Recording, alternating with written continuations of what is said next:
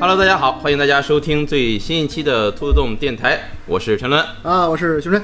充实的五一假期过去了啊，嗯嗯嗯我我们这个节目这段时间一直也没有更新啊，正好就是因为五一假期啊，大家都比较 忙，没有没有什么时间录节目。对对，那么假期结束之后呢，我们的节目也马上开始这个录制啊，接下来呢也给大家带来很多好的节目，好的吗？呃呃，我我觉得 好。行行行，行，那今天这期节目呢，是我跟胸针一起呢，我们想跟大家聊一个关于呃文字游戏 AVG 的这么一对对个节目，因为我们两个人呢都是比较喜欢玩这一类的这这个游戏。对，前段时间呢，正好问起来这个胸针，想让他给我推荐这类似的游戏，我推们玩就一聊看。都玩过。啊， 你看，可能大部分我们都玩过了啊。我们的听众里面可能会有一些朋友也喜欢玩这类的游戏，哎我们就想把我们这些年玩过的，呃，我们觉得比较有意思的游戏嗯对对啊、推荐给大家。如果你对此类游戏呃感兴趣呢，可以尝试着试一下我们玩过的这些游戏。对，呃，重合度也挺高。对，这跟我们的节目重合的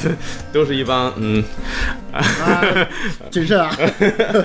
行，那我们在正式开始之前呢，还是先跟大家说一下，就是我们说的这个文字游戏 AVG 呢，呃，偏向于日式啊对呃，因为我们玩的日式比较多，你像在欧美的这类游戏也是很多，嗯，这种文字冒险类游还戏挺非常多，嗯，呃可但是可能玩的相对少一点儿相对少。呃，行，那在节目刚开始呢，还是简单的介绍一下文字冒险游戏这个概念啊。嗯啊、我打开了我的这个维基百科啊，好好好 给大家有感情的朗读 一下。呃，因为也是想简单就是让不了解这方面的朋友呢，先简单了解一下啊。得得科普一下啊对我其实现在都不敢说到底它这真正的概念是什么了。嗯，在维基百科上，它的定义是这样的哈、嗯，呃，文字冒险游戏，它另一个名字叫互动式小说。胡哦，胡总啊说对哦他说是以文字输入输出为主的一种冒险游戏。它为什么叫 AVG 呢？是因为在1977年啊，一个美国工程师叫做威廉克罗塞。嗯做了世界上第一款冒险游戏，呃，这个游戏的名字就叫冒险游戏， 哦，就在冒险就是 adventure。我的文章啊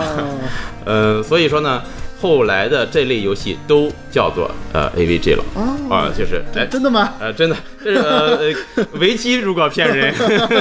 那就是骗了哈。嗯，呃，文字游戏现在也分了很多种吧，包括视觉小说，哦，就是你可能没有任何没有任选何项选项啊，就你从头到尾就看看就行了，或者是有一些解谜性的、交互性的这种游戏，嗯还有一些就是是恋爱游戏。哦，对，啊，嗯纯正的就是恋 Galgame 啊，那种嘎嗯嘎鲁 game 是 吧？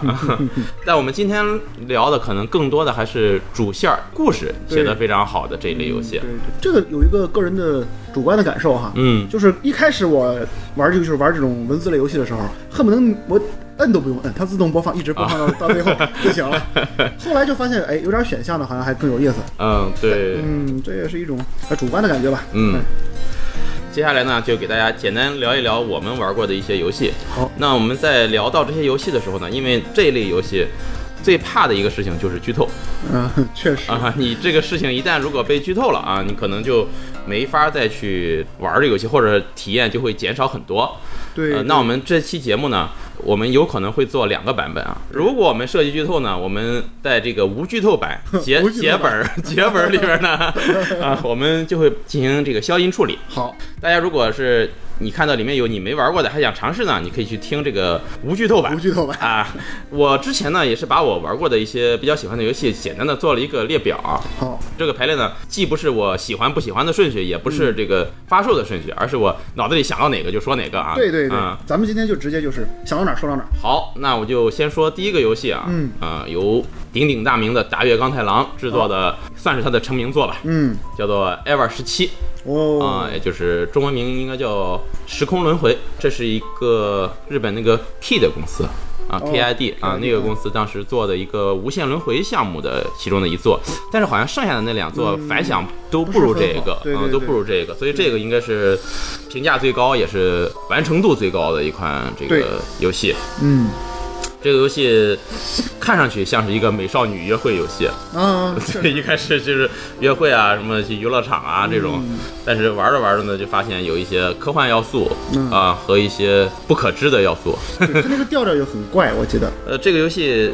呃，一周目是完全不会了解任何剧情的。你只玩一遍的话，呃，我我都没通关，你没通关是呃我吧？只玩了一部分之后，因为别的事儿撂下了。哦，假生可惜嗯了啊，那你被剧透过吗？这个没有，啊很很很很不错，因为我那你还想玩吗？我我肯定得玩，啊但是那我就不给你剧透的聊了。啊行，啊嗯，这虽然大跃第一个出名的游戏，但是我最早玩的其实是《极限脱出》，对对对， 我也后来我又玩了这个，把真结局全打出来之后，会有一种非常好的感觉。我感觉这个游戏哈，嗯它广泛出现在哪种情况上？就是你玩了某一个神作之后，啊你觉得不满足，你说啊还有没有像什么什么一样的作品的时候，好多人都推荐这个游戏。啊，对，我记得我是在玩了这个四二八以后啊，有人给我推了这个游戏。哦然后我玩命运石之门的时候啊，也有人给我推了这个游戏。啊然后我玩极限脱出之后啊，还是有人给我推了这 个游戏。那你去玩这啊个？因为你去这个知乎啊或者哪去搜，呃，值得玩的什么嗯对对对这个文字 NVG 游戏，一定这个是有这个一定有一这定有个啊，嗯，这个确实是我我玩完之后感觉真的非常好，嗯它的谜题设计包括最后的揭晓，都会让你有一种很通透的感觉。这种作品啊，我个人想法是这样，它不适合在什么时候？真的是你在玩玩完某一个你特别喜欢的神作之后去玩。嗯像我当时为什么会撂下呢？嗯其实就和我当时刚玩完《命运石之门》之后有啊关系。我的这个心情状态还在那个作品里。呃，是，然后我到了这边之后呢，前面一段我明显感觉不太对劲儿，嗯就是它的开篇我记得是明显几个人分着几个视角在讲述嘛。对，我当时讲述，我一看我就在想，嗯，这个地方可能是什么什么，啊我就开始在脑补。补了一会儿之后吧，因为当时还有别的那个《命运石之门》的一些别的作品想补嘛，嗯就把它就放下了。这个作品我认为啊，如果说你没有什么事儿，单独在一个很空闲的时间里去仔细品尝，我觉得应该会很好。对，最好是抽一个专门的时间，对对对，比如说找个假期、嗯啊，或者怎么样啊，一口气儿把它对通关。因为你要一旦像玩其他的动作游戏一样，去碎片时间去玩的话，可能体验会差一点。然后好像这一类游戏好像碎片儿都不好对，是，呃，这个游戏最早发售是在二零零二年，其实也非常早了。哦，零二年嘛。对，当时最早是在 PS 二上这个发售的，哦，哎、那你玩的是我玩的是 PC 版，啊？还有 PC 版？，对 PC 版，我记得我是下了一个 PSP 版，但是我不知道现在这个游戏有没有官方中文啊。应该没有。如果没有的话，大家可能只能去玩这个民间汉化的版本。哎，你不是还有一个港版的名字吗？呃，那可能应该可能有有繁体版中文版。那如果有的话，应该也是 PC 版。后来它有一个重制版，二零一二年一二年啊、在那个 Xbox 三六零哦啊上面发售了。嗯当时 Xbox 为了抓住这个日本市场嘛 日式啊，搞了不少这种这种游戏。这个游戏当时的评价是什么？要以不泄露剧情的方式来介绍有关此游戏的内容。实在很难， 就是你想给大家推荐这个游戏，但是又不剧透的话，很难讲。这也是大部分大部 分这种 AVG 的的难点。太难了。就你想安利它，嗯，啊，还不你能说哪个地方好，你又不能嗯你又说不，能你只能说很好。很好，对，别人说到底怎么好，那我不能说。 我操，感觉就像骗人一样。真的，这就是一种高端骗术的感 觉。而且上当的人还不能承认自己上当了，呃确实很好。呃，反正这个游戏是建议啊，就是如果你喜欢文字 AVG 游戏是必玩的，我觉得是必玩的一个游戏对。嗯，这个游戏呃也是这个由这个大卫刚太郎啊做了剧本行，我来记下，今天必玩的第一个啊哎， ，L 玩十七。爱玩十七，呃，值得要说一下的是，它 PC 版增加了一个 OP 和这个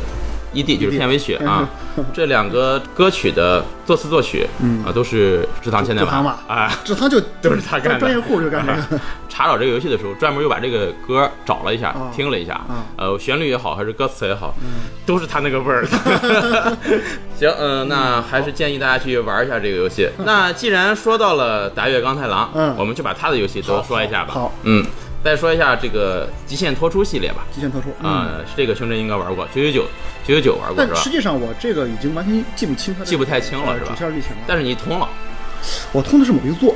应该也是，它呃，有九三座嘛。三座，第一座就是九九九，哦，第二座叫善人死亡，对，杀人死亡，第三座叫灵之困境。灵之困境。嗯，嗯，对对对，我通了前两座，第三座我也没通。我我估计我那时候这些作品没通的原因都是死于模拟器或者是我这个啊游戏的那个 ROM 有问题，啊，一般都是这种情况。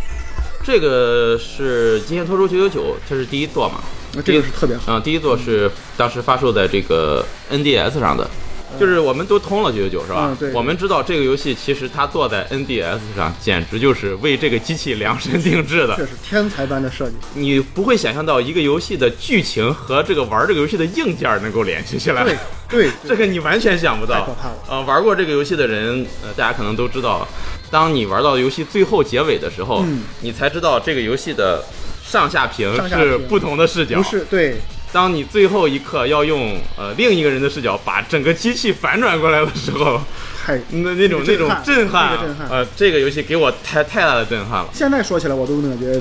呃毛发会直竖的那种是感觉就是就是你他怎么想到的？就是感觉这种感觉，那一瞬间这种反转就有点儿嗯确实那个打开次元壁啊，推倒第四面墙。对这种对感觉，对，就是完全是让你一下子太，要么就是你整个人就进入到游戏当中了那种感觉。对对这个游戏呢，也是这个大家的钢太郎担任这个呃剧本儿，是由这个当时呃现在的这个 Spike Sunsoft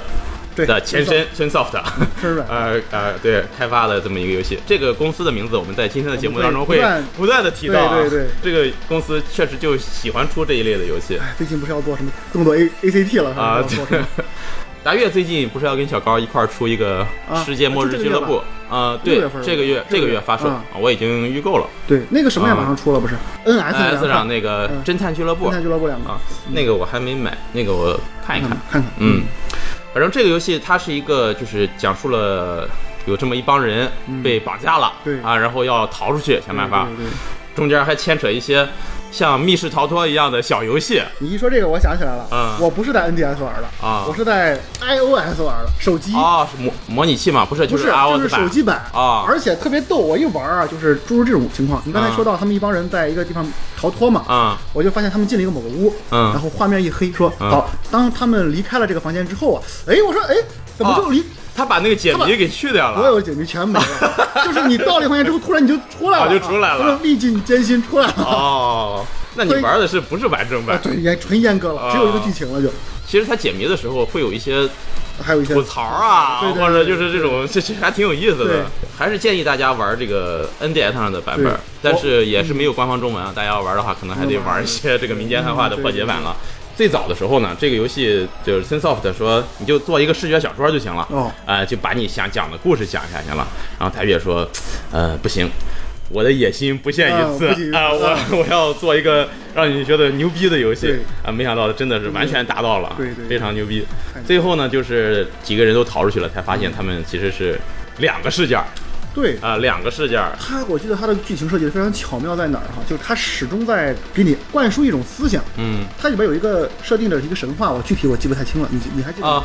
叫做感应场吧，对，还是感觉还是叫什么？？对，就是我一旦知道了这个信信息，嗯，在很远处的你，可能靠某种场力，嗯你也会知道这个信息对。然后他在故事里不停的举一些例子啊、对，啊，一九几几年或者一八几几年这样的，对他当时说的时候，我以为是真的，就让你我感觉它是真的了我还去网上查，啊啊啊后来发现 没有。对，就这种感觉特别好，嗯它会给人一种幸 福感。那个，比如说我当时去搜百度搜什么什么什么《极限脱出》里说的感应场 还没打完，下面弹出来就是是真的吗？ 就大家都在搜这个东对西，对对对，呃，而且最后的谜题也是需要用这个感应场来去解决的。嗯，这个游戏啊，就是建议啊，大家还是去真的能尝试的去尝试一下，体验非常好。当然，它的后两座《善人死亡》和灵《灵之困境》，嗯我只通了《善人死亡》，嗯就感觉就一般了。就已经有那种震撼的前前面的一个作品了，后面的嗯，对，那就么新鲜了嗯就不是那么新鲜了。战神死亡主要用的就是囚徒困境，啊你就要不停的两帮人不停的投票，哦，嗯，呃，你在游戏当中要不停的抉择，我要怎么投怎么投哦，嗯，灵之困境我就直接没玩儿好，嗯，我也 是，呃，这个善人死亡它的。呃，名字全名叫做《极限脱出 ADV 善人死亡》有嗯 A K V 的哎说法还还是 ADV，嗯，嗯，好像据说第三部就《十之困境》是当时没打算出，哦呃，他就只算打算出这两部，哦，后来就说，包括欧美的好多粉丝嗯都在不停的说，哎呀，要出续作，要出续作，他才出了第三部的续作，是嗯结果就评价不是很好，一般般。好像这些作品在欧美的影响都还不错，在小众圈子里。嗯，嗯，我感觉老美就有些人，他们可能这个喜欢的是真喜欢，对于这些游戏，甚至不光老美，我前两天在网上，因为我在做那个海猫节目，我在都发现一帮老俄国 人、俄罗斯人，他毛们子他们非常的这个热衷于海猫这个这个剧情。就是咱们哦，可以再讲讲这个事儿。行，嗯，嗯，那这个就是我们刚才说到的《极限脱出》系列。呃，如果想玩完整版，只有上 NDS 上玩的游戏，其实 iOS 那版本也不差，也不差体验是也吧不差，嗯只是说你失去了一个密室逃脱的这种密室逃脱小游戏你体验不到了。那个时期，是不是特别特别火？我记得好像。那个时代你记得不？就是电脑上也有，手机上也有，啊哪儿都有那种找把钥匙开门呃儿， ，Flash 小游戏，那种小游戏啊，特别对对对，点点点，对，也有点蹭热点的感觉。呃，是，嗯，而且这个 NDS 上这个解谜部分啊，嗯非常简单，呃，对，几乎就是啊，你点一下门，说有一个钥匙嗯啊，你转视角找一下钥匙啊，墙上挂着一把。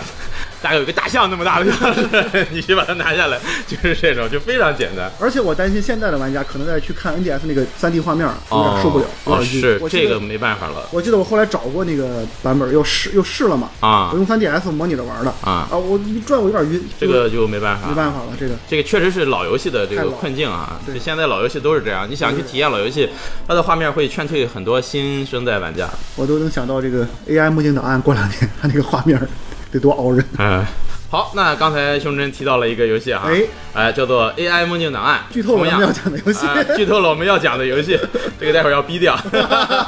这个也是这个 Vag Soft 发行的游戏，也是打月的，制作人也是大月钢铁狼。这个游戏我跟胸针也是都通关了，嗯，这个游戏是全平台，我记得。全平台，而且全都带官方中文，嗯，啊、大家现在随时都可以买到。前段时间好像在呃 NS 的日服还打折，打完折可能一百来块钱儿，挺便宜的。呃，非常便宜了。对于一个这个文字量这么大的游戏来说，我觉得是挺便宜的了相。当不错，制作很精良。对，胸针可以简单介绍一下这个游戏吧这。游戏我的想法就是，当时都打月都到那个程度，就是嗯跑到中国的各种网，对，在微博上，呃，对，啊还有说主流媒体上都开始求求中国玩 家对，买啊买啊，救救救吧，对，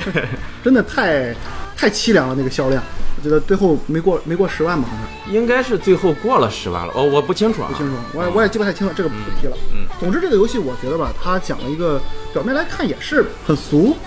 能说很俗吗？他一开始反正就是谋杀案入场嘛，对啊，它其实上来那个设定，我觉得还，呃，不是那么出人意料。对而且它主角给人一个感觉就是，一看你这个知道这个主角啊，嗯啊，就是当时有个设定是有个几年前的事儿，对然后主角正好就是那几年前之后那个记忆就没有。对，你这那那啊那肯定就是你了就是你了，啊肯定是对谁？对大家都被暗示好了。对然后呢，一看主角这个，对这个我觉得是日式游戏特别喜欢的一点，就是嗯用例会来做这个陷阱。哦，对对对对对吧？完全不一样，看上去。对，嗯然后给你一个主角那个形象啊，就给人一种感觉就是，哦，是这么一个人。还有他那个那个小眼珠子同伴，中文是用了这个瞳的那个瞳，就是眼睛的那个眼睛的瞳那个瞳，嗯，伴用了羁绊的伴。，对，然后这个翻译就很巧妙，它原文是叫 eyeball，英文的 AI 抱球，对，嗯，可以理解为人工智能的一个小球哦，而且它还和这个 eyeball 同音，它在眼睛里嘛，啊，对啊它。说眼睛啊，eye，啊 eyeball 也同音，对对对然后日语又是发音是 eyeball 是朋友是吧？对对是对还是什么，eyeball 就是同伴，同伴就是同伴啊，就是就是伙伴哎同伴伙伴嗯啊。然后它是呃三语，对三语都有这个谐音梗而且在日语里 eyeball 就是要高于一般朋友那种感觉了，哦非常亲密的伙伴了，啊。嗯。啊八熊，呃呃，八熊底儿，突然来到了，让你这个我没瞬间没有反应过来。 可以可以可以，呃，哎，刚才我想说什么来着？呃，同伴哦，就他这个设定啊，咱们当时的感觉也是，你一看这个角色就会想到，这一定是一个到最后，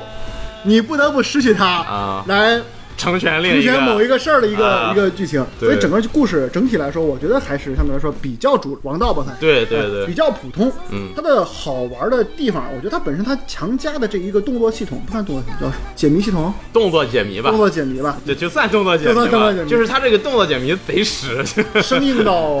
堪比弹丸论破啊的后续作 品级的。反正贼实。对，嗯呃，但不得不说，它为了让这游戏增加游戏性，嗯，对吧？呃，加了一些东东西，还是不错的。你是你是玩的 NS 版是吧？呃，我玩 NS 版我玩的是因为是 PS 版 PS4 有有版有奖杯，哦在，打奖杯的时候你你充这些东西还挺挺烦人 的。为了白金，对对对，嗯那得算半天。那这种算给我的感觉像华容道那 种，智力小测验。他这个就是为了迎合现在的这个玩家，嗯让游戏不显得那么呃老，对，加了这些东西这。些东西。这个游戏当中混进去好多原来这个他们公司发行的这个游戏里的梗游戏里的梗，对对好多如果你不清楚的话，你会不知道他在说什么对。对，我记得有那个恐怖惊魂夜的梗，有恐怖惊魂夜的梗，嗯还有弹丸论破的梗，对，都有。嗯，就是不小心说起某个人的名字，就是里边某个作品的对，真凶，说一半儿说等等你等等，啊、对，不能再说了，再说了。然后到处也都是他们的一些小装饰物什么的，，对，然后有一些画画面儿或者是小小图片儿里突然出来什么弹丸论破的某个角色的这种对对对相似的例会，开篇就有一个黑白熊，我觉得，对，呃，我记得印象最深的，嗯去那个议员家调查的时候，嗯嗯他家有一个花园儿，嗯有一个水池，里边还有岛、啊，说你看那儿有一个小岛，嗯然后主角就说啊，小岛监督也来了吗？ 对对就是非常傻屌的这非常 傻种。屌的， 估计会被他的 eyeball 吐槽 的那种。就是玩家会玩到这儿会，哎，就就是那种感觉，就是又又想笑，实际就觉得哎我笑了，对不起我自己的那种烂梗儿，啊烂梗。烂梗儿，它其实这个游戏它的就是去混淆你的感觉的点子用的还挺多的。，对对，就你不停的觉得哦，我懂了，我懂了，嗯我我操。其实不是，不是过一会儿哦，我懂了，又懂又了又又不是， 那最后才把整个谜底给你揭晓清楚。反正我到记得到最后揭晓谜底的时候，我还停下来，板板正正的又捋了一遍，嗯，因为它其实有点复杂，它不是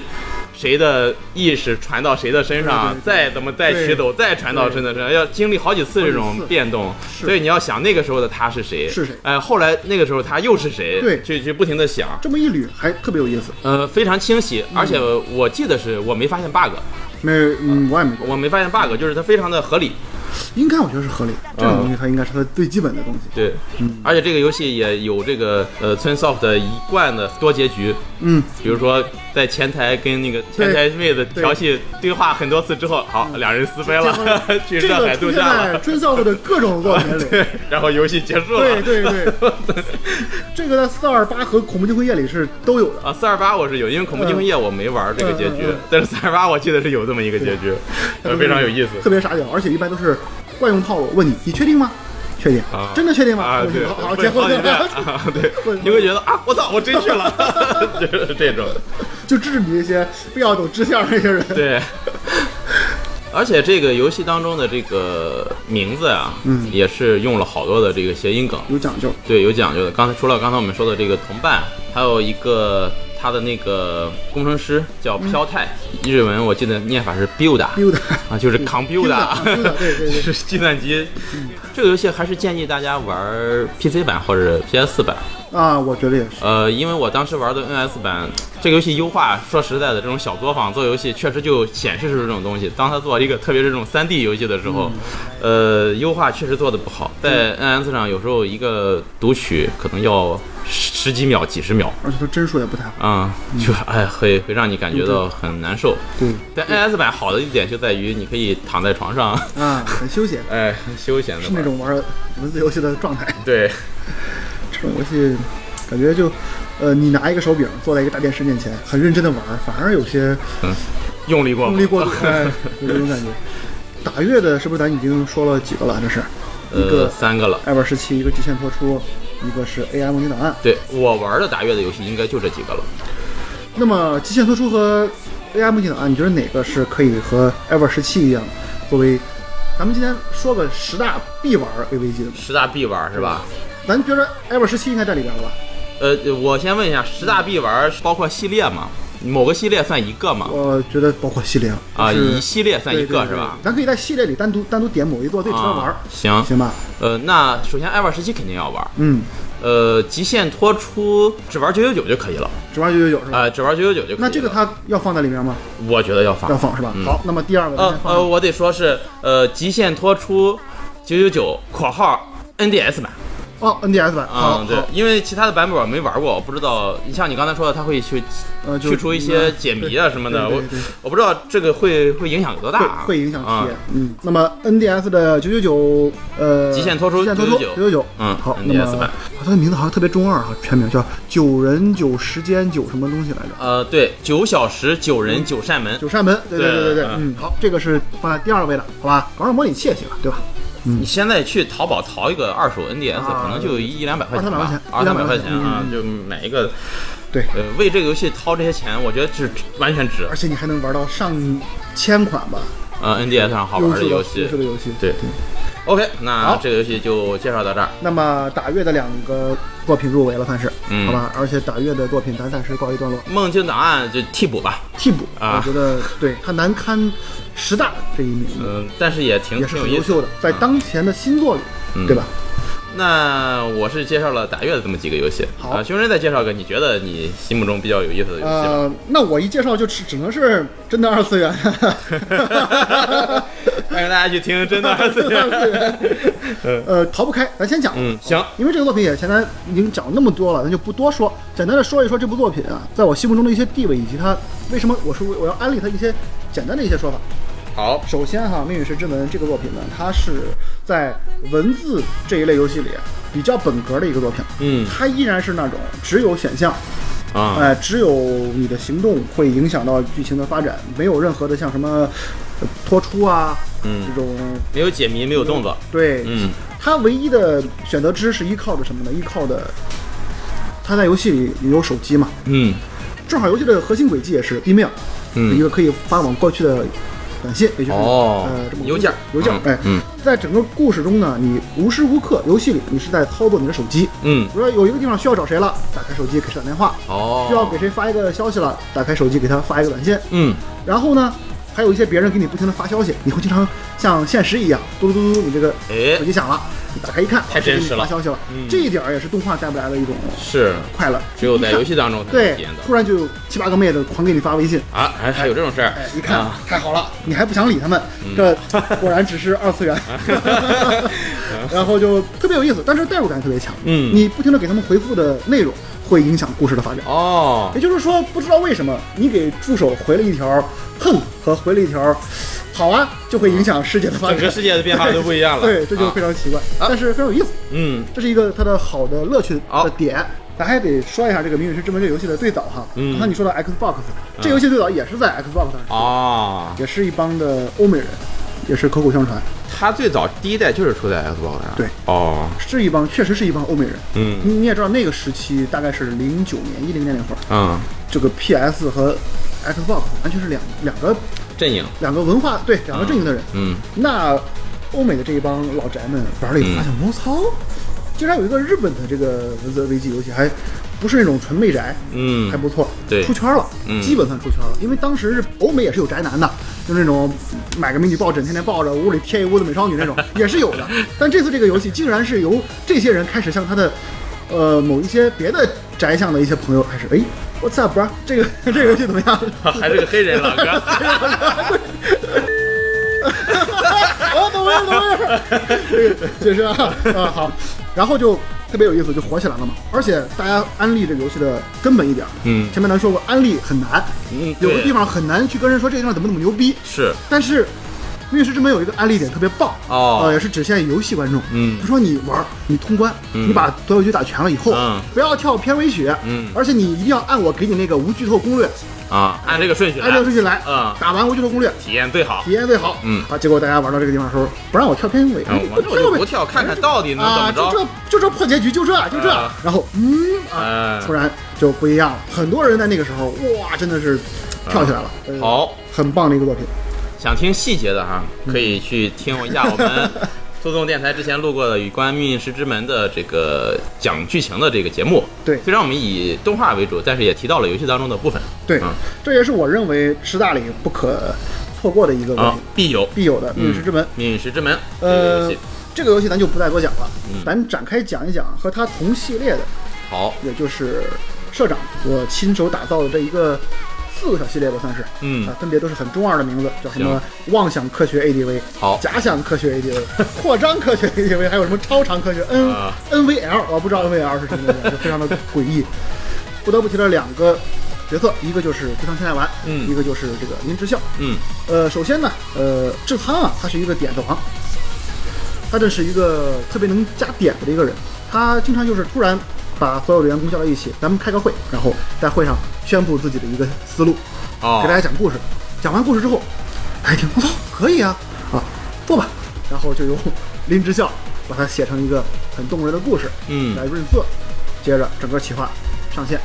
就这么简单。嗯往往是这种模式。但不得不说，社长的作品哈，现在来说，呃，没有一部能够超越，不说超越了，都不能和《命运石之门》比肩。哦他的其他作品呢，咱们简单地来提了说一说。首先有一个《混沌头脑》，这是整个系列最早的一部作品，它是在零八年。呃哦这么早，对，那不比呃《命运石之门》还早那它是第一部嘛？哦？它是当时的叫做科学三部曲的第一部，应该算是。当然，现在因为延伸到后期了，就不叫三部曲了。最早提出的想法就是三部曲，第一部就是《混沌头脑》。《混沌头脑》里有一些元素是在《命运石之门》里能找到的，呃哦，，只不过非常的晦涩，不是很明显的那种边边角角啊，边边角角。呃，总之，这个作品当时出现在也是 PC 平台上哦啊，是个那种老老一派的这个文字日式文字游戏。嗯这游戏当时虽然是一个开山之作啊，但当时这个作品呃很明显就是一个半成品，我觉得。嗯呃，制作很粗糙，用了一种猎奇的方式啊，就是不断的渲渲染一些离奇的死亡，呃，这只是给人一种冲击感，嗯并不不能带来什么正面的反馈。顺着这个事儿，我们要提一下这个叫做《混沌头脑》的，就是 Cow's Head，嗯它的续作 Cow's Child。混《混沌沌之子》这个作品，呃，现在在 PS 上是有这个官方中文的，好而且应该是很便宜了，因为这个作品现在风评一一般吧，所以价格现在应该是下得很低，一有打折呀，可能就是不到一百块钱就能买进。哦，那是挺便宜的了呃，我要说的是《混沌之子》的剧情啊，嗯，只看一周目的话，啊你的第一遍体验感受啊不输《命运石之门》，几乎哦是吗它？的一周目。当然，它的解谜不行。哦你如果再看多周目，它最后把核心轨迹全部解出来之后，嗯，那个感觉就差得太远了。哦但是它的一周目的感觉好在哪儿呢？一周目的感觉给你一个前期就是一个卖萌，呃，一个小作品，逐渐的开始不断的发现一些非日常的情况之后，你感觉陷入了一个这呃个离奇杀人案的深渊。有一个非常可爱、非常非常可爱的角色，也是你主角的一个，算是像妹妹一样的存在吧，嗯死的极为凄惨。当时网上盛传盒子梗，就是这个妹妹被杀死之后，切成了啊块儿放到一个一个的圣诞礼品盒啊礼里，品盒里然后摆在了那里。当时这个例会和这个剧情给了无数人啊极大的冲击，可 以说，这是他很好的继承了他的这个前身《混沌头脑》的一个元素。嗯但是，呃，剧情上第一周目的剧情刻画非常好，而且非常的恐怖悬疑。只可惜啊他的这个解谜有些用力过猛，解的不能让人信服，可以说。那你觉得这个《混沌之子》如果打折的话，值得买吗？呃，但它绝对值得一玩，好，因为它的一周目已经足以，呃，称得上是一部佳作了。行，嗯嗯，这是关于这个混沌系列的这两部作品，嗯还有一部作品就非常的，呃，不提不行，就是这三部曲啊，一个是混沌，一个是命运石之门，嗯紧接着就是机器人笔记。嗯，这个作品出了同名动画片儿，哦呃，动画当时在 B 站还引起了一阵小风潮，也是因为命运石之门很受欢迎嘛。哦，这个作为一个有点虚作的感觉的这个作品，嗯但实际上两个作品一点关系没有，唯一的联系就是筒子在里面为这一波人开发了一个神秘的道具， 哦然后呢，呃，助手在里面作为一个利物犯与龟波公哦，一那个个网友，啊对，不停跟他们吹逼，嗯就这么一点元素。这个作品很可惜，它诠释了一个特别棒的概念，嗯什么概念呢？在里面啊，我不知道现在有一些别的作品是不是用到这个元素哈。我跟你简单一说，嗯我们都有手机什么的，嗯在那个世界里，大家都用手机了，什么东西都用手机，嗯而且呢，用手机来看一些世界，就是实体的 AR 的时候，啊嗯就比如说咱们面前是一片空地，但是你用手机看，前面就是一个娱乐中心，哦然后咱们可以用手机来进去，嗯就是咱们比如说后期可以把手机做成眼镜之类的，你放在眼上，嗯然后就进去之后就可以在里面娱乐，啊其实完全都是虚拟的，嗯这么一个设定。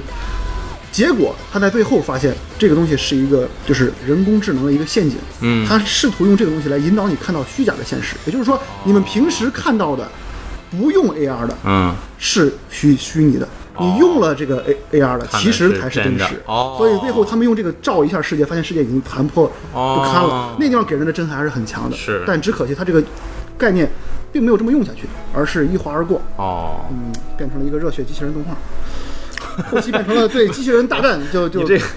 你这个转折还挺对挺意外的。我当时也惊呆了。这个动画的最后一集是一场战斗，这也是很令人遗憾的一个作品。嗯，接下来有两个作品呢，哎，社长当时他当时号称自己要学日语啊、学中文，当时就是这个一个监督叫做山本宽发布了一些很不好的反华言论。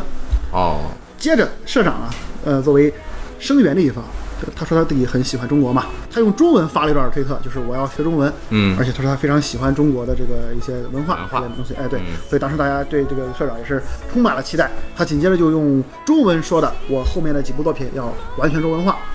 嗯但只可惜他只是让自己的秋回做了一个中文，嗯，而且秋回系列是一向有中文这个传统的，也算是，嗯呃，就算是他不做，也会有汉化组给做，所以不用担心。但他很可惜的是，他的两部新作呀，一个叫做呃《超自然九人组》，当时出了一个动画片儿，嗯动画片儿被号称是你看完也不会对游戏有任何剧透的一个作品，是一个游戏的算是前作吧，哦或者是引申的一个引子。嗯，还有一个叫做《匿名代码》吧，跳票了很久，对，四年多了，应该哦，五年上了吧，不知道最近有没有什么消息哈。这两个作品都是要号称要完全中文化的，但是始终没有没有消息了，没有任何动静。很可惜。对，嗯那么这么说下来呢，关于这个《命运石之门》的相关的这一些制藏者作品呢，嗯也就是这些了。整体来说，水平差异极大，极大，嗯极大。他的《命运石之门》如果打十分的话，他其他的系列作品能够超过五分的都不多嗯哦，在我心目中啊，当然是很主观的感受。也有很多人很喜欢《混沌之子》的这个嗯剧情，因为《混沌之子》最后是一个比较呃惨的结局，嗯，有很多人认为现实就应该这么黑暗，这个迎合了一部分玩家的这种算是，嗯，对对。那这就是命运石之嗯命运石之门门以及他们的这个呃。系那列作品哎刚才那个星辰也提到了这个秋回，呃秋之回忆，对，呃现在的这个现在官方中文名叫什么来着？现在是叫告别回忆，啊，告别回忆它。现在是一个最好的入坑时机，因为官哦方推出了一到四、五到八的，呃，不是五到七五到七的这个合集合集，嗯，完全中文版，完全全都是带中文的。高清重置，嗯对，非常的棒。我玩了一下，感觉我上来先玩了第一部嘛，啊，那个例会虽然是有些有有些怪怪的了，嗯配音呢也是更有点昭和时代的味道啊，但其实故事还是非常好的，有种很清纯的感觉，还是不错，值得一玩。如果是喜欢恋恋爱冒冒险呃的玩家的话，值得一试。而且秋回啊，一定不要把它当做，还是叫秋回吧，啊顺口，不要把它当做一个纯恋爱游戏，它是有主线剧情的，哦，而且它的主线剧情非常的不错，呃，它是每一代都有主线剧情。每一代都有一个完整的主线。哦，它的这个主线里，呃，包含并不仅限于就是亲情的一些刻画，嗯以及爱情的这个不用说，嗯还会包含一些悬疑的一些要素。嗯这个悬疑当然很淡了，它不会有那种什么很就是推理什么之类的嗯东西，但是你会搞不清一些很关键的东西，需要在好几个人的故事里才了解到。嗯，你最近是买了那个我买了八八哦是吧嗯，你我把正在玩儿。呃，最早是我第一次接触恋爱游戏的时候是《心跳回忆》嘛，哦，啊、心跳当回忆》嗯时当时国内也引进了这个正版的。对对大众软件引进了对这对个正版，嗯，呃，玩完之后我就当时觉得，哎，恋爱游戏也挺有意思的，嗯有一种养成 build 的那种，对对那种跟那种萨满娘很啊像。嗯然后我就想去找这个《求职回忆》，但是那时候玩游戏电脑上就全靠盗版光盘嘛，对呃，没买到合适的，要么就买了读不出来，嗯啊，要么就是本来是买《到了求职回忆》，打开是个。呃那种什么坦克大战，哦 就是我以为跟是那种装错盘了，哦哦哦哦 就一直没玩儿。这次也是前段时间，这个熊真给我安利说《秋之回忆八》剧情还挺不错啊的很不错啊，对我就前两天日服打折，打完折可能就不到二百块钱，啊嗯嗯我就买了一个，最近也正在玩儿。好，那嗯这个就是我们就简单一一提啊，这个《秋之回忆》系列。行，嗯，刚才也是从这个《命运石之门》啊嗯聊到了这一些游戏，对对对对，嗯是其实其实《秋实回忆》呃，我觉得整个系列里单挑每一部某一部作品的话，嗯，是不值得往这十大里放的。哦，但它整个系列的重量呢，嗯是完全有资格排到文字游戏的全时代这个排名里啊，应该是有一席之地的。我是觉得一个恋爱文字游戏能够 发售到第八部，嗯，是真的挺不容易的。对，是这个公司还挺能撑 的。 行，那这就是刚才胸针给我们推荐的命运呃一石之系门列的游一戏系列啊嗯。最进入十大的就是《命运石之门》。对对，啊，大家现在想体验的话，你觉得什么平台最好命运石之门嘛。啊？现在手机有官官方的，就是大陆的中文，中文版本对是吧嗯中？文版，而且应该是就现在降价了，好像是。我记得刚出是二百多，挺受哦嗯非议的，现在一百块钱，行，值得一玩。值得一因为你玩用。手机玩的话，代入感会更强。嗯，那还有什么游戏？今天再来一个再来十一个大的了。好，十大的那就必须要提到一个我本命的最喜欢的作品之一了，哦就是《海猫名气之石》了。哦，刚才也提到了一嘴嗯这部作品，嗯，海猫名气之石》呢，是一部非常非常本格的推理、悬疑、冒险游戏了。嗯而且这个游戏呢是全程一共八个章节嘛，几乎在前七个章节里是没有选项的。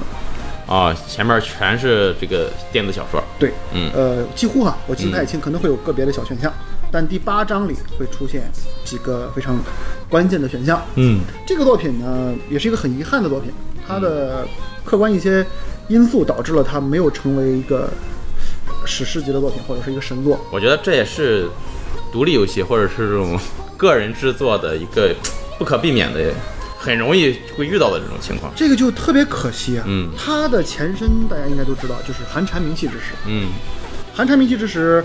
呃，当然很多人都是看的动画啊。嗯它的游戏呢，因为也没有中文，完全没有中文，这个、啊，包括最近说的重置也没有中文，呃，嗯啃起来很难。但它的游戏和动画比起来，其实动画做的已经很出色了，嗯所以完全不用担心你玩不了游戏会有什么损失。嗯不得不说的是，海猫是完全延续了寒蝉的世界观，啊同时呢，借用了寒蝉里塑造的几个角色，嗯你到了海猫里作为一个魔女的存在，就是那位鼓手梨花。啊，呃，她在海猫里呢成为了一个上位的魔女。结果呢，海猫里那个魔女就是古手梨花。对呀、哦啊就是呃，不能不能这么说吧，就是鼓手梨花，她不是经历了无数个轮回嘛？是啊。她的这个不停的轮回的这个上位世界的轮回体被称之为那哦个，贝伦卡斯泰路。哦，其实贝伦的全名叫做贝伦卡斯泰路弗雷德里卡。嗯这个弗雷德里卡呢，其实就是鼓手梨花的英文念法。哦弗鲁特里卡， 哦，罗马音对，罗马音。啊简单一说吧，它架构在了一个架空的日本的1986年，有有一家人叫做他们都姓优代公，大家应该都看过这个阿加莎的《无人生还》吧？嗯他完全致敬了这部作品哦。他讲述了这么一家人呢，在一个岛上召开了一个家庭会议，嗯他们在这个会议上呢，想分一下他们的家产，嗯也就是他这个父亲，叫做右代公金藏的一个老父亲去世了，嗯他的四四个子女的算是四个分家，嗯他们在争夺他的家产上产生了一些争执吧，最后导致了一场惨剧发生，嗯呃，整个岛上无人生还。这个作品的一个不算不算副标题吧，就它的叫法也叫做“海猫名气之时，无人生还”。哦这个作品呢，刚才咱们提到说老外宅这个事儿，我嗯提到一句俄罗斯人嘛，嗯最后我会发现，这个海猫的作品，一是日文版，其次最多的也是用的比较广泛的一些汉化版本的，它的原文件是俄语版。哦，这也是官方专门出了这么一个版本。对，在俄罗斯那边儿，这个海猫的粉丝还挺多。我甚至在网上搜一些舞台剧，会搜到一帮子老毛子在那儿 cos 这帮人在那儿，你会看着也不能说出戏吧，呃，这个俄罗斯的那帮妹子身材都挺好的吧？她 cos 一个这个东方的这种小萝莉，你会发现一个一米七的萝莉站在那儿。巨大化， 对，然后扯远了。这个故事， 这个故事，这个故事为什么说它好呢？嗯，我先来讲一下它好的部分。首先啊，它的前算是第一个章节，是最有意思的一个章节，因为第一个章节呢，给人的感觉就是完全就是无人生还的那一套。嗯一帮人到了这个岛上之后，开始大家和和气气，后来发现了一个争端，然后在争端之后、没有一个人活下来，全死了。但是呢，海猫的故事它原本的设定可能是想和寒蝉一样，先出四个表面，后面四个章展哦章，节再来再解。解，对，这也是因为海猫是诞生于同人社团这个特殊的存在，它不像别的游戏公司啊，咱像 Trinsoft 也好什么也好，它有一个严格的品控，它把作品要完全做完之后，进行一个呃企划，完全做好了之后来发售。而海猫是这样的，它和寒蝉完全一样，寒蝉也是做一张卖一张，而且卖就是在漫展上，他们同人社团摆个摊儿在那儿卖。嗯呃，海猫啊，虽说是同人社团作品，但它在当时已经云集了日本最出色的那一波同人制作制作者。嗯，海猫的音乐可说是这些年来无可超越的一个巅峰级的这个存在。嗯，然后他的例会开始是龙骑士自己画的，龙嗯骑士零七自己画的，而后来就是官方作品了嘛，有了 PS 三版本官方的，嗯后来 PS P 上出了前四章，嗯，而现在最近刚刚又新出了《海猫名气之时》的一个纯重置，是 PS 四、PS 五都可以玩到了，但是也没有中文。没有，完全没有。这个其实民间汉化也挺多，剧情的话不难去找。想说在哪儿呢？它的第一章，也就是前四章，是不断的给你展开一个又一个的轮回，哦也，就是这帮人来了死了，来了死了。后来通过第三章和第四章啊，发现剧情开始暴走。是这样的，首先咱们要按照推理作品来说，是不可能存在什么魔法或者非现实的东西的，对，那就没法推理了。那就没法推理了。嗯第一章给人一种纯推理，但是却不知道怎么回事的原因，嗯，不断的有魔女的渲染，但是大家都知道那就是障眼法。对，而在第二个 EP 里，这个魔女出现了，哦，就这个魔女作为实体出现在了众人面前，这当时给了众人一个极大的震撼。也就是说，所有的推理你已经不买账了，说你这是干嘛？ 你整出这玩意儿来，我还怎么跟你玩？对，对吧？然后在第三章、第四章里，首先第二章的这个让人感到很难接受这个现实啊，嗯在第三章给了一个很巧妙的解释。哦，开篇呢，小女孩打碎了一个花瓶，然后出来一位女性跟她说啊，说，呃，我来施个魔法，让花瓶复原。嗯小女孩说，怎么可能做到呢？然后这个女性就施了一个魔法，花瓶真的恢复了，嗯但是紧接着被一只猫打碎了。那么这就是在给观众传递一个信息，就是能够被人用谎言诠释的东西，嗯，就是魔法这样的存在。哦，在这一点上，当时因为在日本引起了极大的争议，嗯，呃，龙骑士和粉丝在这个论坛上对象，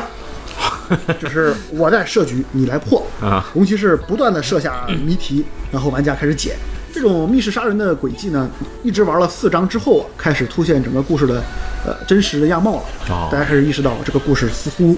不是那么回事儿。嗯，再往后就出现了一个什么呢？出现了一个伪书的说法，就是说你前面看到的这几章啊，嗯都是大家对于当时发生这件事儿以后的一些猜测。哦，也就是说，你们看到的并不是 真实。那什么才是六天岛的真实呢？嗯从第五章开始，嗯当时的设定上就是有一个叫做贝阿朵的一切的魔女，嗯她在前面几盘一直是一个 GM 一样的存在，是主持人，她一直统治着前面的四个故事，嗯不停的在和战人嘛，六代工战人在里面的一个男主，他是作为一个侦探视角，嗯，当时设定了一个非常有趣的现一个设定，叫做红字和蓝字，红字也就是 GM，我会用红字来宣布一些真相，哦宣布完之后就是一定是真的。好比如说我宣布这天岛上不会有第十八个人的存在，哦，那就一定一定会不会有第十八个人。嗯，而战人呢，可以用蓝字真实来挑战红字。嗯怎么挑战呢？就说我认为，那么第十七个人是谁谁谁谁谁，就是提出这样一个理念，嗯，然后魔女就必须给这个蓝字一个说法回答，回答。嗯，通过红蓝大战哦非，常的精彩，而且咱们前面说用一个电视正儿八经拿着手柄玩这个文字 AVG 哈，会显得有点用力过猛，但海猫不是，海猫的过场的一些就是气氛、音乐、动画一些渲染这些小元素哈，做的非常的帅，哦，你整个人的感觉都是当时是公认是业界第一，当时这个嗯感觉非常的棒。然后咱们说到了贝阿朵利切呢，就放弃了对这个游戏的控制，嗯他在第五章开始突然失去了欲望，就不想再玩了。而这个时 候呢，呃，战人又站了起来，他要继续当 GM。当时给哦给观众的感觉就是什么玩意儿，有点莫名其妙。嗯而这个时候，从韩蝉那边过来的这个就是梨花，嗯所谓的贝伦嘛，他呢就成为了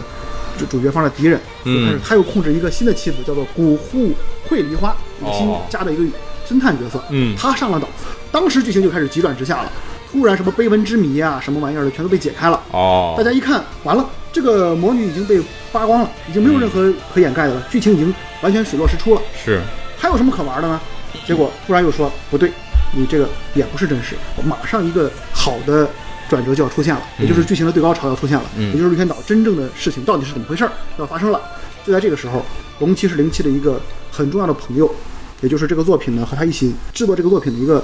一个朋友，突然去世了。哦，这给了龙骑士一个极大的打击。他甚至认为这两个作品就是他们两个人的一个努力的一个回回报嘛，算是。嗯，而如果这个人死去了，他甚至觉得自己不知道做这个作品还有什么意义，哦，一下有些非常的破灭。而这个时候，论坛的对象到达了顶峰，玩家呢不断的涌入论坛，开始指手画脚，说你就这就这就这，不会吧不会啊吧不会吧，啊是真的是有多拱火多拱火，一点都不夸张，比我说这个话还要恶毒一万倍嗯。日本的那些网友你也知道，他在恶毒起来那个话真是太难听了。然后当时龙骑士就崩了。好，你要解谜，我不给你解。你不是觉得你们都会吗？我不玩了。他在后面的第一 期 EP 七里，非常不友善的开始说出这样的话，就是其实，在前面已经有铺垫了。这个故事里有一些黑山羊，嗯，黑山羊一样的怪物呢，被这个龙骑士零七塑造为弱智、低级，但是还渴求真相的一帮子